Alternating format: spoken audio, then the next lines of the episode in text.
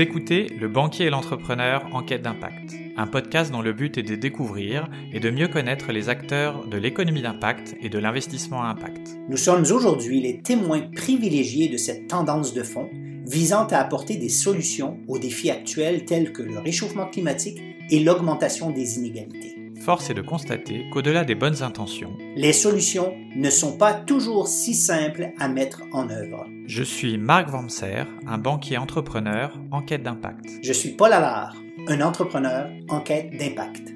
Nous vous proposons de vous joindre à nous pour mener l'enquête en allant à la rencontre de celles et ceux, entrepreneurs, investisseurs ou chercheurs, offrant des réponses concrètes aux défis d'aujourd'hui et de demain. Bienvenue. Bienvenue.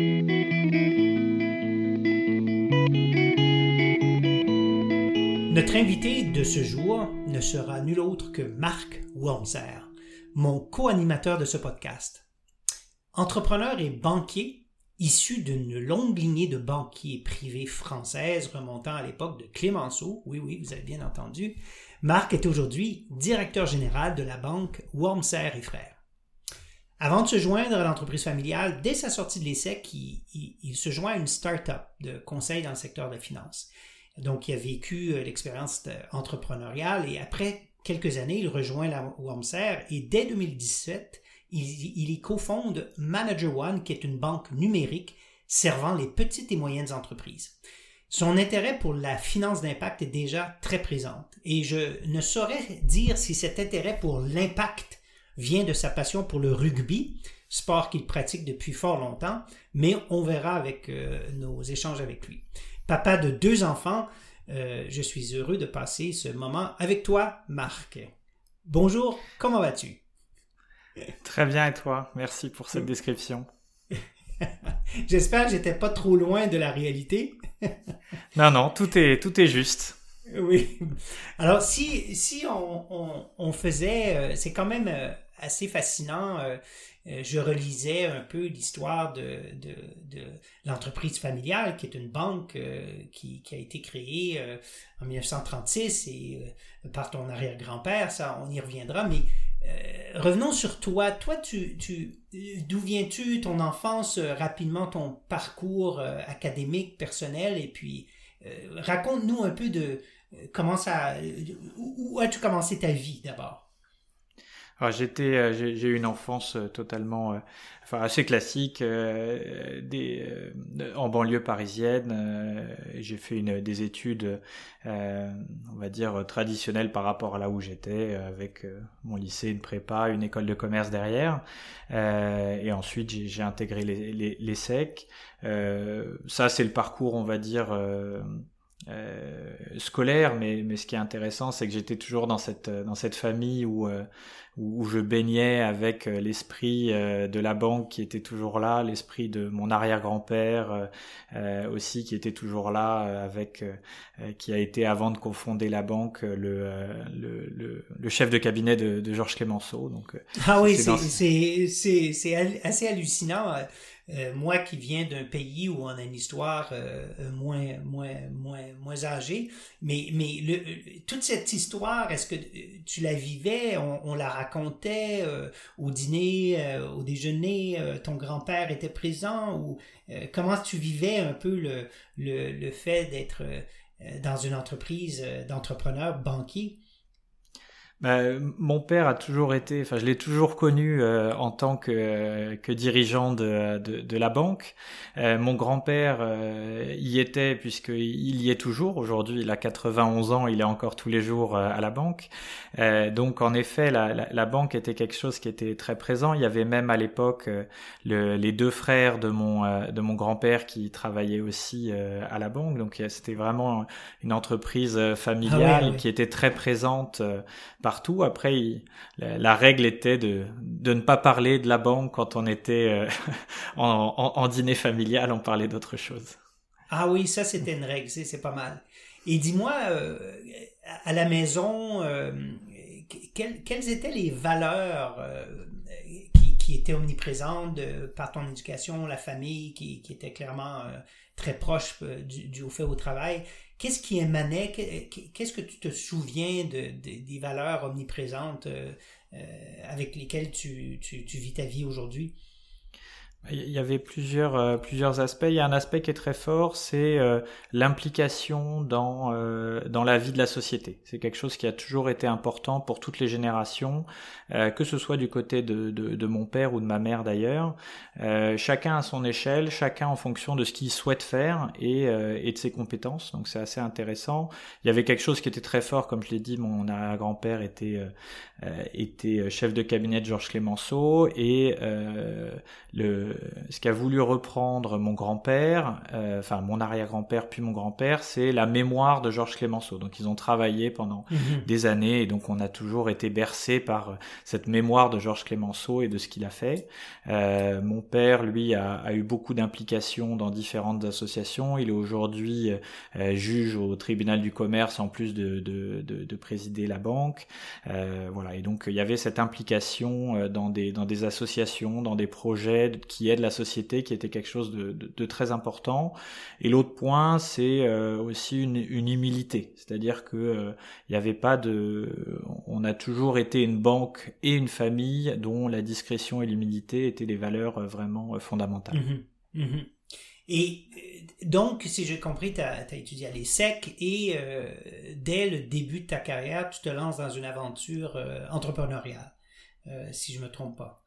Exactement. Alors, c'est, je, je n'étais pas moi-même entrepreneur, mais en effet, euh, c'était une, une, très grosse start-up puisqu'on a commencé à 50.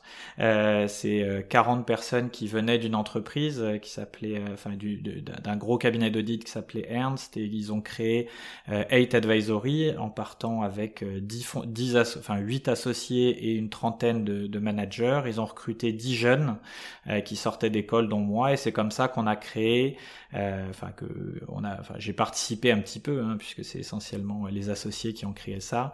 Euh, mais en tout cas, j'ai je suis rentré dans la vie active dans une entreprise qui commençait le même jour que moi j'ai commencé à travailler. Exactement. Ah oui, mais ça, ça, ça fait une différence de voir que euh, c'est pas acquis euh, les clients, il faut les gagner, il faut, il faut les servir, etc. Et ensuite, tu te joins donc rapidement, deux ans plus tard, presque deux ans plus tard, tu te joins à, l'entreprise familiale à, à Exactement, ben, j'avais un, euh, j'avais toujours dans la tête en me disant euh, un jour il faudra j'irai peut-être un jour à la banque. C'était pas une, un objectif absolu en soi. Je, je me suis pas dit depuis des années c'est sûr il faut que j'aille à la banque mais je me suis toujours ça m'a toujours attiré. Je me suis dit s'il y a un moment dans ma carrière professionnelle euh, j'ai envie d'y aller, à ce moment-là, j'irai. Et il se trouve que c'est arrivé très vite, puisque après avoir passé deux ans dans cette euh, dans cette société Eight Advisory qui était extrêmement enrichissant, qui m'ont appris énormément de choses, euh, j'avais envie de, de, de, faire autre chose, j'avais envie d'être d'avoir un petit peu plus de, de, sens dans, dans, le travail que je faisais au quotidien. J'avais envie de d'avoir plus de d'humain aussi dans, dans, la relation avec les clients, avec les, les collaborateurs. Et donc c'est comme ça que euh, j'ai décidé. Je me suis dit que la meilleure expérience c'était sûrement de, rejoindre la banque. Et, et, si je comprends, ton, ton goût pour l'entrepreneuriat euh, euh, n'a pas des, des euh, dérougi parce que quelques années plus tard, tu participes à cofonder Manager One, qui, euh, à mon avis, euh, personnellement, c'est mon opinion personnelle, mais qui est une des, banques numériques qui est la plus, la plus agréable en termes d'expérience usagée pour les petites et moyennes entreprises. Donc, déjà là, tu, tu, amènes ce bagage d'innovation puis de création donc, au, au, sein de la WAMSER, si je comprends. Alors oui, tout à fait, exactement. C'est quelque chose qui m'a toujours euh, passionné de les nouveaux projets. Euh, et ce qui est vraiment extrêmement agréable à la banque, c'est que euh, la banque est, est vue par euh, l'ensemble de la famille comme un outil, une plateforme, et chacun doit absolument apporter sa contribution. C'est-à-dire qu'on mhm. n'est pas là juste pour euh, faire exactement la même chose et essayer de garder à peu près les clients. Non, il faut. On est dans un univers qui est complexe. On est une petite banque au sein de très gros établissements. Il faut perpétuellement innover, et c'est ce qu'a c'est ce qu'a fait, fait mon arrière-grand-père, c'est ce qu'a fait, c'est ce qu'avait fait mon grand-père, c'est ce qu'a fait mon père. Et donc du coup, quand je suis arrivé à la banque, je savais que ce qui était attendu de moi, c'était aussi d'innover, d'être entrepreneur et donc euh, et entrepreneur. Et donc du coup, euh, il y, a eu une première création qui a été en en 2016, j'ai créé euh, le 2014, j'ai créé le, le, venture loan, qui était un financement mm-hmm. pour des startups qui étaient qui sont en très forte croissance et proches de la rentabilité par de la dette pour mhm. éviter la dilution. Euh, et ensuite, en 2017, en effet, on a rencontré un, un, entrepreneur euh, qui euh, avait monté plusieurs entreprises, qui s'est dit, euh, après avoir vendu la dernière, qui s'est dit, moi, mon gros problème, c'est la gestion de mon compte courant. Quand je suis un entrepreneur, ça, ça me prend un temps incroyable. et donc, du coup, je vais créer la plateforme telle que moi, j'aurais aimé la voir. Et il a eu l'intelligence de se dire, moi, je sais gagner des clients. Je suis un entrepreneur tech, donc je sais créer une plateforme avec une expérience utilisateur géniale, mais par contre, je suis pas un banquier. Et donc du mhm. coup, il est allé voir, il est comme ça qu'on s'est rencontrés, c'est comme ça qu'on a co-créé Manager One, où lui s'occupe de toute la partie acquisition client et technologique, et nous à la banque, on s'occupe de tout ce qui est purement bancaire, les flux, la conformité, notamment. Ah ben, et puis euh, pour l'avoir euh, exercé euh, et pratiqué, je, je, confirme que c'est vraiment une expérience usagée qui est qui est hors commun, hors du commun.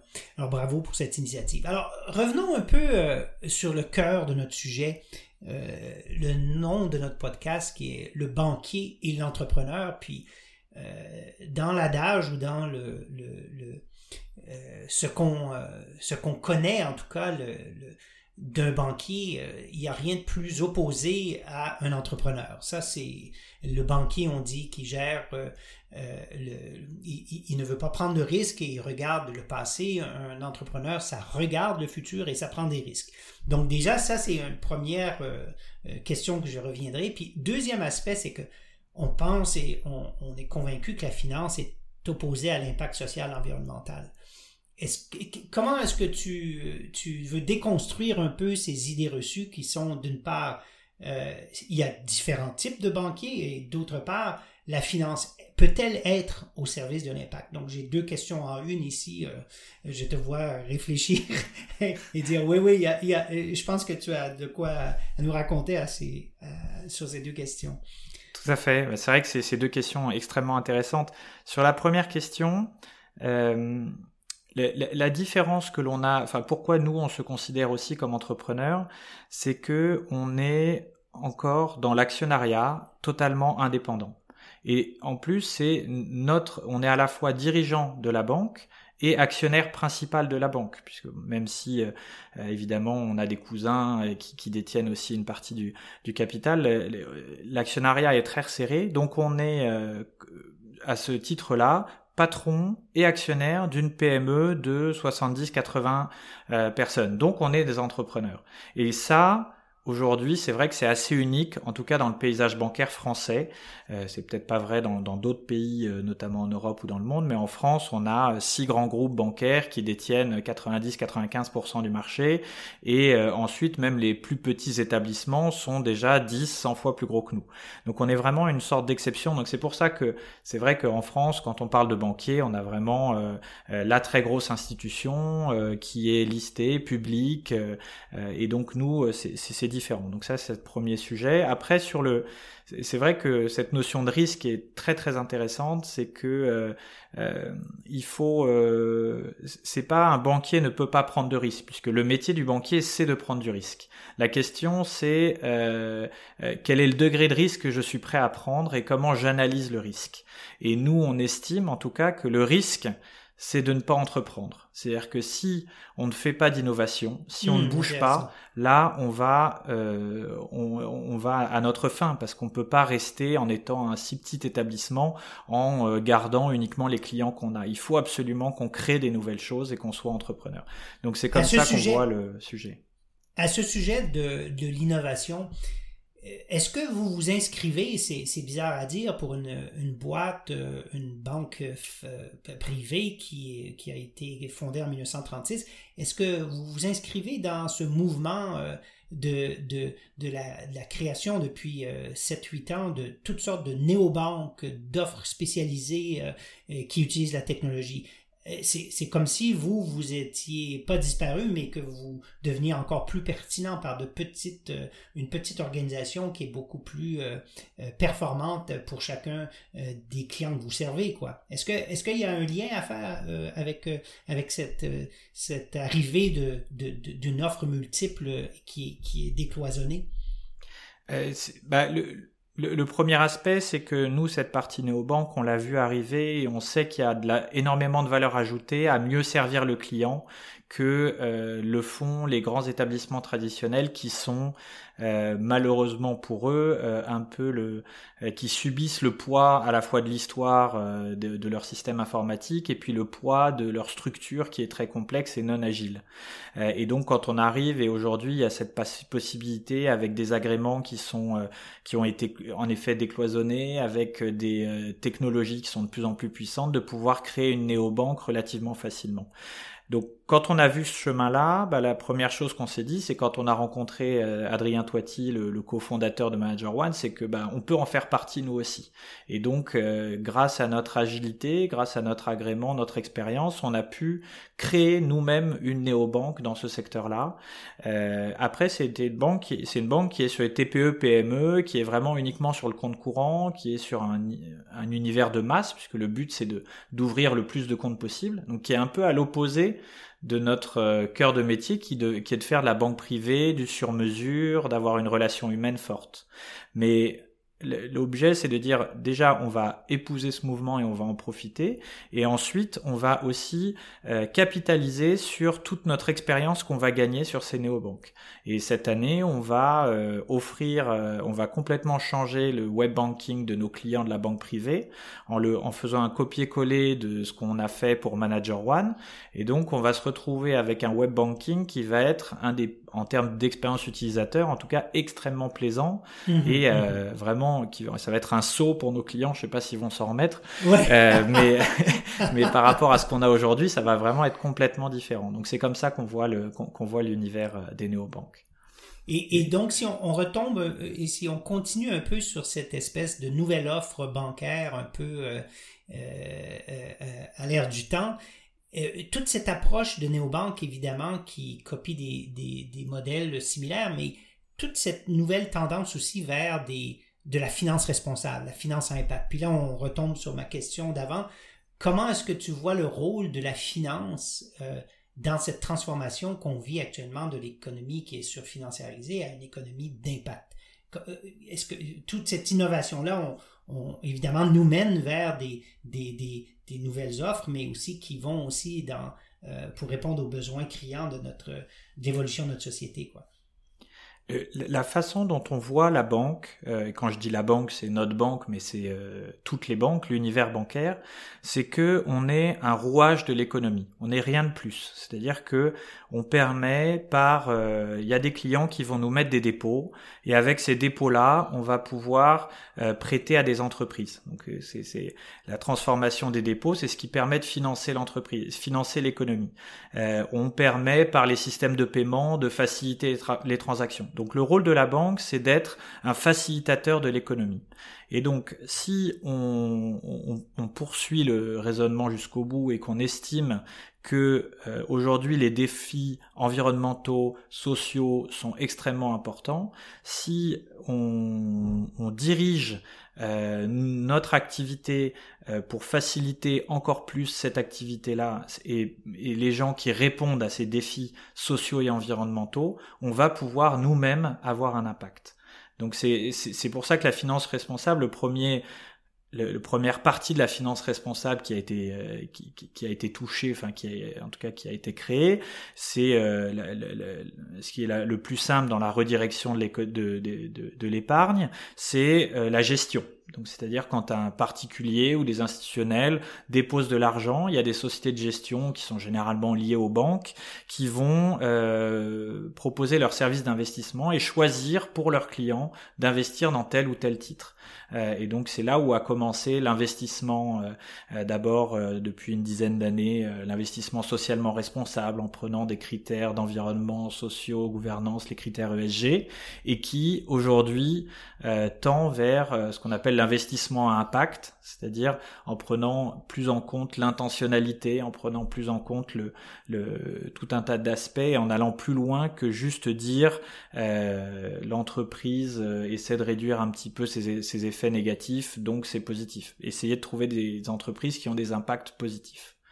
Et l'étape d'après. Oui, vas-y. vas Non, si j'entends, donc c'est cette euh, le rôle de la banque, c'est redéployer du capital et de changer de paradigme euh, vers considérer, oui, toujours les, les aspects financiers, mais aussi considérer les aspects environnementaux, sociétal et de gouvernance qui font en sorte que, que la, la, finance devient un rouage de la transformation vers, vers l'économie d'impact.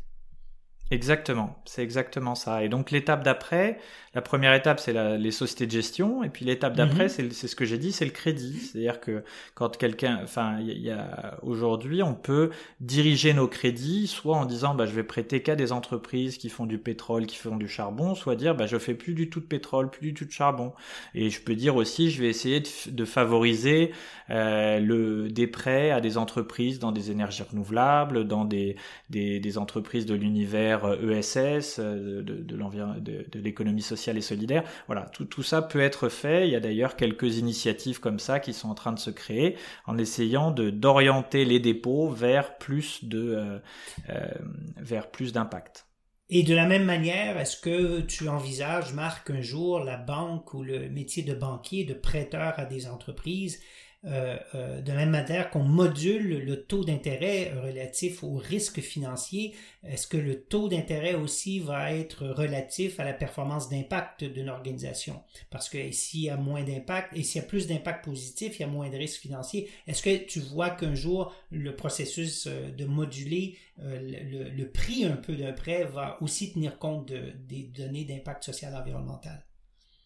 Alors aujourd'hui, c'est très intéressant. Il y, a, beaucoup de projets et de réflexions sur de la place sur le sujet. Euh, et nous, on est en train de mener une grande réflexion là-dessus aussi pour savoir comment on peut euh, moduler le prix par rapport au risque et notamment comment le risque est modulé par les critères d'environnement, d'environnement, de euh, sociaux ou gouvernance. Et donc, c'est très intéressant puisqu'en effet, si on prend l'exemple de l'environnement, aujourd'hui, il y a une il y a une réglementation bancaire qui est en train d'être mise en place qui force les banques à prendre en compte les critères d'environnement dans euh, le, les critères d'octroi euh, des crédits. Et donc en disant, est bah, cette, euh, euh, précise-nous quelle est cette cette réglementation bancaire, c'est européen ou C'est une réglementation européenne sur le, le risque climat. Euh, et euh, hmm. le but, c'est de dire, bah, si je prête à une entreprise, ils évoquent deux risques, le risque physique et le risque de transition. Le risque physique, tout simplement, c'est si je prête à euh, euh, une pour acheter une maison en prenant une garantie une maison qui est au bord de l'eau dans des zones où il y a énormément d'inondations. Bah, vu qu'on sait, c'est maintenant scientifiquement prouvé que il va y avoir de plus en plus de phénomènes de type inondation, eh bien en prêtant sur cette maison, je prends un risque supplémentaire. Et puis il y a le risque euh, de transition, c'est-à-dire que si je prête à une entreprise qui ne fait que du pétrole, dans la mesure où on sait qu'on est sur une économie qui va de toute façon vers une transition euh, décarbonée, on sait que euh, cette entreprise va souffrir dans, les dans les prochaines années. Et donc du coup, on est obligé de prendre en compte ce risque-là. Et si on raisonne jusqu'au bout, et c'est ce que veut faire le régulateur, je, je, suppose, et après chaque banque peut aller encore plus loin, c'est de dire, bah, il y a deux solutions. Soit je dis bah, c'est trop risqué, je prends pas, et donc je ne prête plus à des entreprises euh, par exemple euh, dans le pétrole, soit je dis bah ce, ce, c'est plus risqué, donc je fais payer plus cher pour couvrir ce risque supplémentaire. Et donc aujourd'hui, les, les impacts positifs auront de fait un taux moins important. Donc aujourd'hui, euh, parce qu'on a des auditeurs aussi de l'Amérique du Nord, que, on voit sur le, le, le, régulateur européen en termes de, de, de, tous ces aspects de risque et de prise de risque euh, pour les banques, il, bouge dans la direction d'augmenter les, obligations euh, de, euh, de reporting extra-financier pour les institutions financières. Donc, il va dans la direction de, de, rendre ça obligatoire. Mais vous, au, au niveau d'opportunité opportunité d'affaires, est-ce que, au-delà de mieux gérer les risques, est-ce que vous voyez des opportunités d'affaires euh, chez ces entreprises qui intègrent des notions d'impact positif dans leur modèle d'affaires? Il y a deux aspects qui sont très intéressants. C'est-à-dire que le premier, c'est que euh, on a, euh, on regarde depuis euh, maintenant euh, une dizaine d'années ce secteur de l'économie d'impact, avec des impacts à la fois environnementaux, sociaux, et il y a des entreprises. On, maintenant, on sait qu'il y a une corrélation entre performance économique et, impact, puisque de plus en plus ces entreprises-là mhm. prouvent qu'elles peuvent réussir et, combiner à la fois cette partie impact et, et, performance économique. Donc du coup, on peut prêter à ce type d'entreprise et c'est ce qu'on fait. Il y a des réels, il y a des réels enjeux. Et l'enjeu qui peut être intéressant aussi, c'est euh, pour capter de la clientèle. Euh, cette fois-ci en dépôt, puisque euh, et ça c'est quelque chose que tu connais bien, mhm. puisque tu as mené une enquête récemment, euh, tu as participé à mener une enquête, mais le, le les clients aujourd'hui veulent d'un plus en plus savoir qu'est-ce qui est fait de mes dépôts? Quand je mets 100 euros à la banque, quand je suis un particulier, 1000 euros, 10 000 euros. Quand je mets 1 million d'euros à la banque, quand je suis une entreprise, un institutionnel, qu'est-ce que l'entreprise en fait? J'ai pas envie que, euh, enfin, qu'est-ce que la banque en fait? J'ai pas envie que la banque le, le fasse de manière euh, dans des entreprises qui ont un impact négatif, alors que moi, j'essaye de toutes les manières d'améliorer mon impact personnel, que ce soit l'entreprise ou, le, ou le particulier. J'ai pas envie que mes dépôts viennent euh, contrebalancer tous les efforts que j'ai faits et donc, euh, si on prête de plus en plus à des entreprises qui ont un impact positif, c'est quelque chose qui va aussi plaire aux clients et permettre d'aller chercher d'autres clients côté dépôt cette fois-ci. Donc c'est un cercle vertueux. Alors, donc, si j'entends aujourd'hui, euh, la banque de demain a une pression du côté de ses usagers, ses clients, et à la fois euh, qui font des dépôts, que ce soit des, des citoyens ou des entreprises, qui euh, souhaitent de plus en plus avoir de la transparence à savoir où cet argent va-t-elle et fait travailler quel type d'entreprise, d'une part. D'autre part, il y a le régulateur qui augmente ses obligations euh, face à demande que vos obligations de reporting sur l'extra-financier euh, euh, soient de plus en plus exigeantes.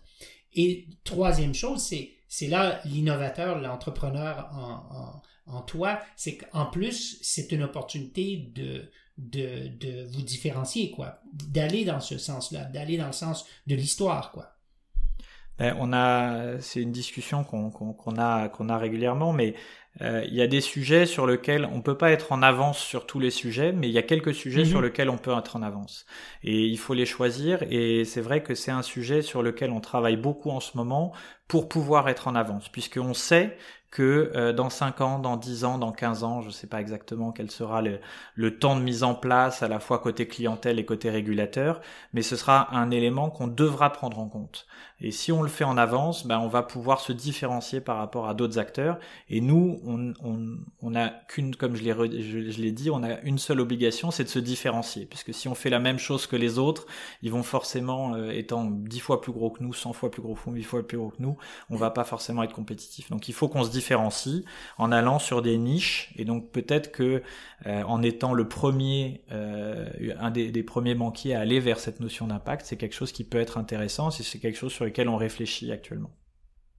Dis-moi, Marc, euh, ayant dit tout ça, à quel moment, est-ce que tu as un moment précis qui a fait que c'est ce moment ou cet événement où tu t'es dit, ah oui, j'ai un rôle à jouer, un rôle important à jouer professionnellement pour accompagner ou contribuer à ce changement systémique? Est-ce qu'il y a eu un moment euh, où toi, tu as pris conscience euh, de, du rôle et de l'importance du rôle que tu peux euh, jouer dans cette transformation?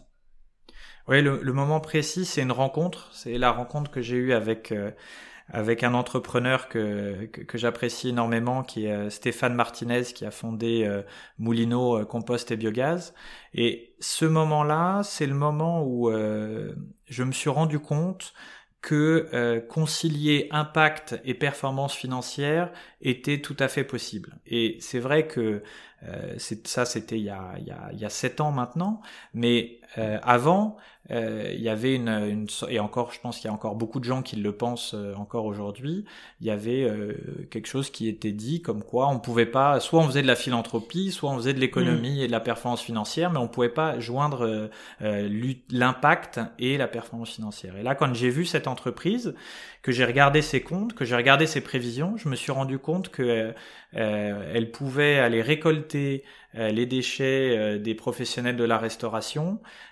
euh, en formant des gens qui étaient en réinsertion pour les récolter ces déchets. Ensuite, elle pouvait les valoriser en en faisant soit du compost, soit du biogaz, et, et, donc et, et, tout ça en gagnant de l'argent des deux côtés et en étant et avec des perspectives de croissance qui étaient énormes puisque ces déchets-là n'étaient pas encore valorisés. Donc, je me retrouvais avec une avec une vraie start-up, avec un business plan qui était qui était clair, avec des ambitions qui étaient fortes et avec un impact qui était euh, déjà triple et, très intéressant. Donc, tu confirmes que cette idée préconçue que pour avoir d'impact, il faut perdre de l'argent, elle est tout à fait fausse. Il faut la, absolument la déconstruire, quoi. Exactement. Il faut, euh, il faut, il faut la déconstruire. Il faut trouver, il faut, il faut sortir de cette idée-là. Il y a plein de chiffres qui prouvent aujourd'hui qu'on peut avoir les deux. Après, euh, il faut aussi être euh, s'adapter, c'est-à-dire qu'il y a des projets qui qui qui, qui, euh, vont nécessiter euh, des, des subventions, qui vont nécessiter des aides, qui vont nécessiter des financements un petit peu différents, mais mais en tout cas, on peut très bien avoir de l'impact et avoir une performance financière forte. Une question par rapport à donc, euh, tu, on vit, euh, tu vis avec euh, tes, tes, tes collègues, tes, tes, partenaires, tes actionnaires. Maintenant que tu es directeur général, euh, c'est cool, mais il y a quand même des défis, quoi. Il y a, même si tu as une vision très claire, tu sais où quels sont, quels sont en quelques mots tes principaux défis pour déployer le plan ou la vision que tu as de la finance de demain? une question, hein? Ah, on, a, que quelques secondes en plus. Non, non.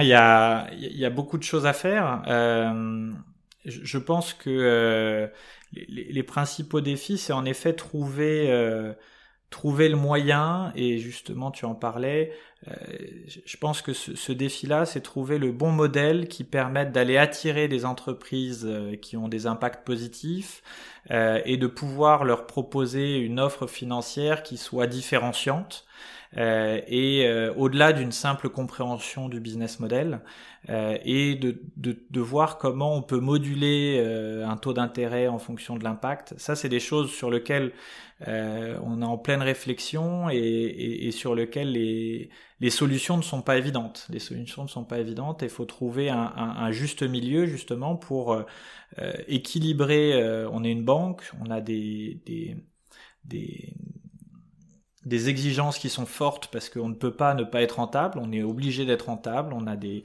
des tout un tas de ratios à respecter, on peut pas prendre un risque euh, euh, trop important, donc il faut trouver un bon modèle qui puisse trouver permettre à la banque d'avoir l'impact le plus optimal possible, euh, et donc on mène tout un tas de, de, de, projets en parallèle, à la fois sur la gestion, sur les crédits, sur euh, même sur Manager One, on réfléchit à des à, des sujets, mais euh, il faut trouver à chaque fois l'endroit où on est le plus efficace et la façon de le faire. Et ça, c'est ça, c'est pas facile. Donc, c'est euh, jouer à l'équilibriste entre les exigences réglementaires, les exigences de rentabilité et la volonté d'aller plus loin en termes d'impact et d'accompagnement de tes clients corporatifs tes corporate clients, on dit en anglais, mais clients euh, business euh, vers euh, de l'impact. C'est un peu cet équilibriste qui doit se jouer avec, avec ces trois éléments, quoi. C'est exactement ça. C'est très bien résumé. En effet, jouer entre ces trois, entre ces trois piliers, entre ces trois choses, ça va être, c'est très compliqué. Et, et, et passionnant. Comment, ouais, un des, des, une des questions que, auxquelles on se pose et qu'on, euh, chez nous euh, aussi, je suis entrepreneur et auquel on se pose tous les, tous les semaines. Comment est-ce que vous, à la banque, pondérez-vous les aspects d'impact par rapport aux aspects financiers? Est-ce que ce, ce, ce, comment je cet équilibre où il y a l'ancienne, ce que j'appelle l'école de pensée de l'ancien monde, qui était de maximisation des profits, peu importe l'impact social environnemental, où on, souhaite que on, change et on devient dans le nouveau monde où on doit pondérer ses aspects financiers avec ses aspects environnementaux et sociétaux. Où est-ce que l'aiguille se situe aujourd'hui et comment est-ce que c'est quoi votre grille d'analyse en fait aujourd'hui et demain? L'avantage qu'on a, c'est que on a des actionnaires qu'on connaît bien euh, et on n'a pas des actionnaires activistes. Bonjour papa, bonjour grand-papa. voilà. Donc euh, et, et, ces actionnaires-là, ils ont déjà ils ont un soutien euh, total envers la direction euh, et euh, évidemment ils sont là pour pour vérifier qu'on fait pas n'importe quoi. Ils ont une confiance en nous et ils nous laissent un horizon de temps long et c'est ça qui est qui est très important. Hmm. C'est-à-dire que c'est vachement intéressant ce que tu viens de dire. on pourrait en parler pendant des heures, mais là où vous vous différenciez tellement, c'est ce, ce, temps long qui est tellement pré, prérequis pour faire de l'impact. Exactement. C'est-à-dire que ils nous disent pas, euh, bah, il faut qu'en 2022 euh, vous ayez euh, atteint euh, X millions de résultats. C'est pas pas, pas du tout comme ça qu'on fonctionne. L'idée, c'est de dire, bah voilà notre notre notre projet. C'est un projet qui est extrêmement à long terme. Moi, je sais que à la banque, euh, euh, sauf euh, surprise, il est possible que je y sois encore dans 30 ans, dans 40 ans. donc, si, on si on entend l'histoire de ton grand-père qui est là tous les jours, oui, tu vas y être quelques années. non, on va dire, on va dire 30 ans uniquement. Allez, on va dire 30 ans. Euh, potentiellement, j'en ai encore pour 30 ans. Donc, du coup, je, je donne ma vision et, je, et, et le but, c'est de, de l'atteindre sur le temps long. Et on me laisse le temps de pouvoir le faire aussi. C'est-à-dire que mhm. si aujourd'hui, je décide de lancer une activité qui est peut-être pas euh, la plus rentable aujourd'hui, mais qui est un investissement pour dans deux ans, dans trois ans, dans cinq ans, euh, je sais que j'aurai le soutien de mes actionnaires. Et l'autre point, c'est que tous les actionnaires euh, on a tous ces valeurs familiales qui sont fortes. Euh, l'éthique, le fait d'être euh, utile, responsable, c'est des choses qui sont importantes pour tous les actionnaires, ça je le sais.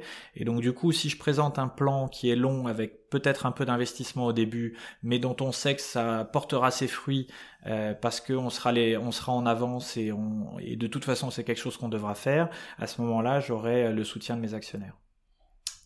Super intéressant cette notion de temps long qui est tellement un, des éléments manquants, à mon avis, euh, qu'il faut réintégrer parce que c'est dans l'histoire récente de l'humanité où le temps court, le, court-termiste, l'immédiateté des retours était, euh, était au sein du, du, modèle. Il faut revenir au temps long, absolument.